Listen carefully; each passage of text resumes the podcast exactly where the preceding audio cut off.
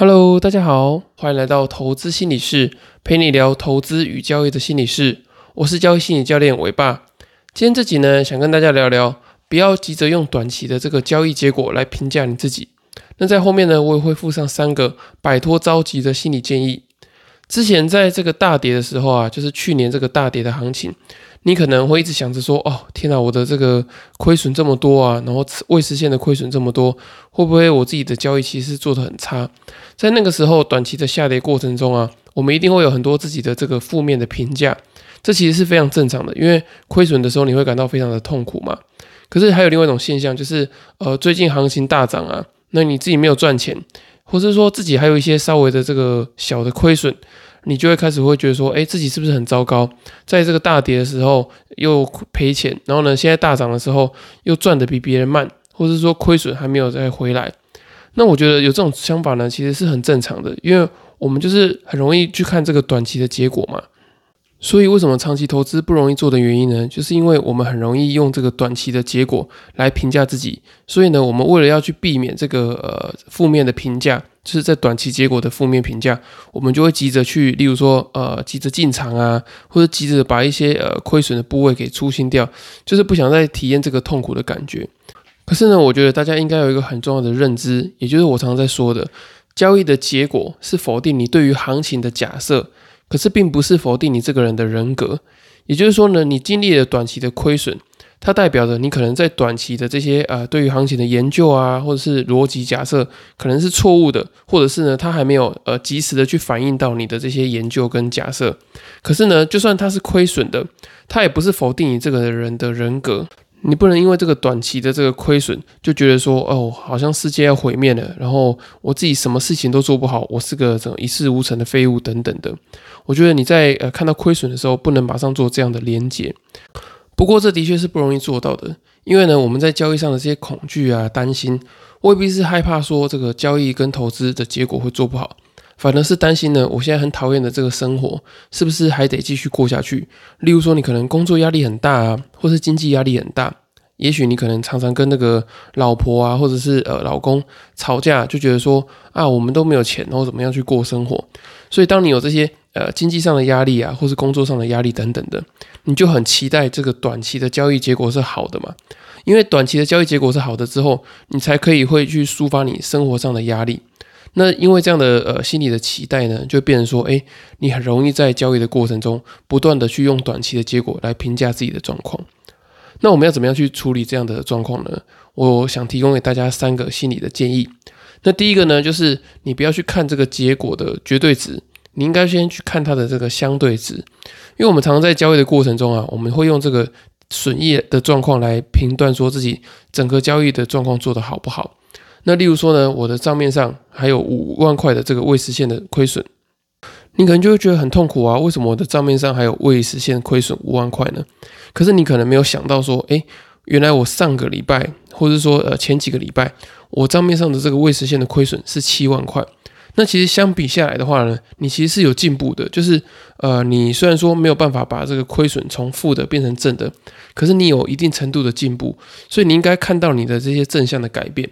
那或者是说呢，你对比上一次从去年十月底的这个底部的上涨，你原本可能是一个完全空手的状况，就是说呢，从底部上涨的时候，你是完全手上没有一些多头的部位，可是呢，这一次在上涨的过程中呢，你可能有百分之二十的部位，那表示说，诶，你其实是有进步的，你并不是完完全全呃，就是什么事情都没做，或者说完全没有这个长进这样。听到这里，你可能会有点纳闷，说：“诶，这样的感觉是不是有点像是自我安慰？”可是呢，当你一直用这个短期的成就啊，或是结果来评价自己的时候，你很容易会去过度去消磨你的这个投资的信心，然后转而用比较偏激的方式，例如说，呃，报复性下单啊，或是过度的杠杆等等的，来取得在短期中比较激进的一些交易的成就。所以呢，我觉得你必须要找出能够肯定自己的地方，这种并不是一个盲目的自我安慰，而是呢，你真的其实有些地方你真的是做的不错的，虽然说没有非常好，可是至少是有在进步的。那透过这个找到进步的这个地方呢，你可以避免掉这些概括化的否定。也就是说呢，你不要认为说，诶，你有一点点的错，就认为你什么都做不好。其实你还是有做得好的地方。那找到这个地方之后呢，你可以从这个点去做扩散，然后慢慢的去建立你的这个投资的信心。那当你有了这个投资的信心之后呢，你在下一次的机会出现的时候，你就敢压更大的部位嘛，因为你有你有一些基础的这个信心，你也知道说，诶，你有些小地方其实做的是不错的。至于第二个心理建议呢，就是你必须得要去觉察到你短期的这个焦虑的来源是什么。当你急着想要在交易中翻身的时候啊，其实这个主要的原因是因为你的生活中的某部分可能已经严重的失衡。你可能呃，可能跟爸妈有一些争吵啊，会觉得说，诶，我不想要在这个爸妈的这个期待之下从事某个工作，例如说，你想不想接家业啊，或者说爸妈请你去考公务员，你不想要去，那你就想要透过这个在交易中呢赚到一笔钱，然后给他们证明说，诶，你自己是有能力靠自己去赚钱的。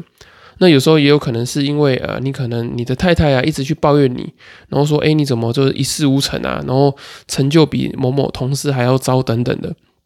所以你为了证明给他看，你就可能会想要进到市场里面，然后大赚一笔啊。那你有这样的错误期待之后呢，你就很容易在对于这个短期的结果有很高的这个呃着急的感觉，然后进而呢就会产生这个短期的金钱的焦虑啊，或者成就的焦虑等等的。其实我在做这个交易心理咨询一年多以来啊，我发现说，诶，这个状况大家还蛮普遍的，就是回想靠这个交易绩效的爆发啊，来逆转这个痛苦的生活。会想着说，诶，如果我的交易做的这个有声有色啊，然后可以赚点外快，然后或甚至是把它变成是一个呃兼职或者是专职的一个收入的话呢，这样子我过得很痛苦的生活就可以迎刃而解。那当他们有这种想法的时候啊，很容易就会处在一个呃短期获利的这个迫切感，会觉得说啊没有赚钱或是没有亏损，就感到非常的焦虑。可是实际上呢，就是你的状况要先把这个生活过好，你的交易状况才能有明显的改善。因为你必须得先把生活中那些焦虑的来源给处理好啊！你如果没有处理好的话呢，你在交易的过程中其实会有很大的压力。所以呢，我觉得当你的生活能够过得好的时候，你的交易的过程呢才能专注在这个对的程序，以及不要受太多的这个情绪干扰去做决策。那在这个生活跟心理状态改善之后呢，其实你也会有比较多的这个心理的弹性，会可以增加你这个等待机会的耐心啊，也不会让你随便的去打坏你的这个投资与交易的纪律。那最后一个心理建议呢，就是你不要去过度的聚焦结果，你可以去检视你的这个程序。在第七十五集过度聚焦结果的五个心理干扰里面啊，有提到，就是如果说你很重视这个损益的话呢，其实会对你的这个交易的过程产生五个心理的干扰，分别是你的这个绩效焦虑会上升嘛，就是你会开始很重视你的绩效，然后一旦亏损的话，你就觉得非常的痛苦。然后第二个呢，是你的认知的能力会下降。因为你一直在注意这个结果，那导致说呢，你的这个大脑的认知资源都把注意力转移到这个损益上面，你就很难在这个盘中啊，例如说你要做这个停损的动作啊，你就没有办法有足够的这个心智的资源去执行这个停损。那第三个呢，就是你的这个风险趋避的倾倾向也会上升，就是你会渐渐的开始无法承担风险，然后你可能会越做越短线啊，然后呢，导致你的这个交易的程序被破坏。然后呢，第四个，你也会追求很高确定性的结果，就是你对于这个胜率呢，会有不切实际的期待。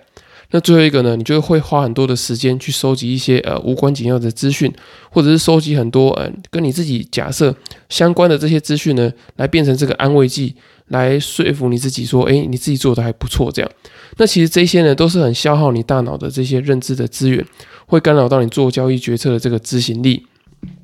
为了避免这样的状况啊，你就必须得把注意力从交易的结果转移到这个关注交易的程序上面。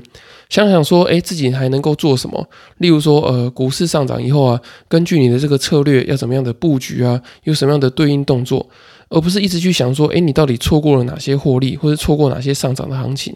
因为这些都已经过去了，你可能对于你现在的话呢，没有太多的帮助，可能只会产生一些心理上的压力而已。